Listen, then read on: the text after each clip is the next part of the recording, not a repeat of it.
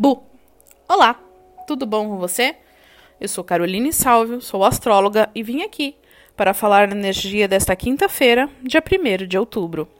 Sol em Libra e a lua cheia inicia a partir das 18 e 05 da tarde no signo de Ares. A lua no eixo de Quiron e opondo ao Sol. As relações estão intensas e podemos estar lidando com os nossos pensamentos e direcionamentos que geram uma certa dúvida. Estamos mais questionadores, e isso tende a nos trazer frustrações emocionais que podem nos levar a impulsividades. Então tenham muito cuidado no dia de hoje.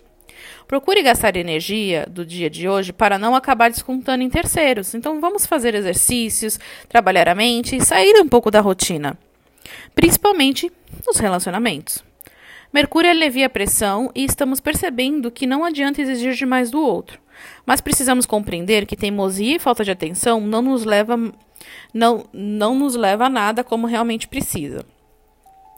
As emoções estão mais intensas. Vocês lembram? Lua cheia é sinal de emoções fortes. E em Ares pode gerar um certo atrito que precisa de força. Se deseja realmente ter um incentivo, hoje pode desenvolver. Mas se não for bem direcionado, vira uma verdadeira bomba relógio. Vênus e Marte estão se aliando e trazendo a necessidade de cuidarmos mais de nós. Existe algo que você precisa fazer por você? Valorize esse momento. Inclusive, as relações estão com tudo, inclusive o sexo.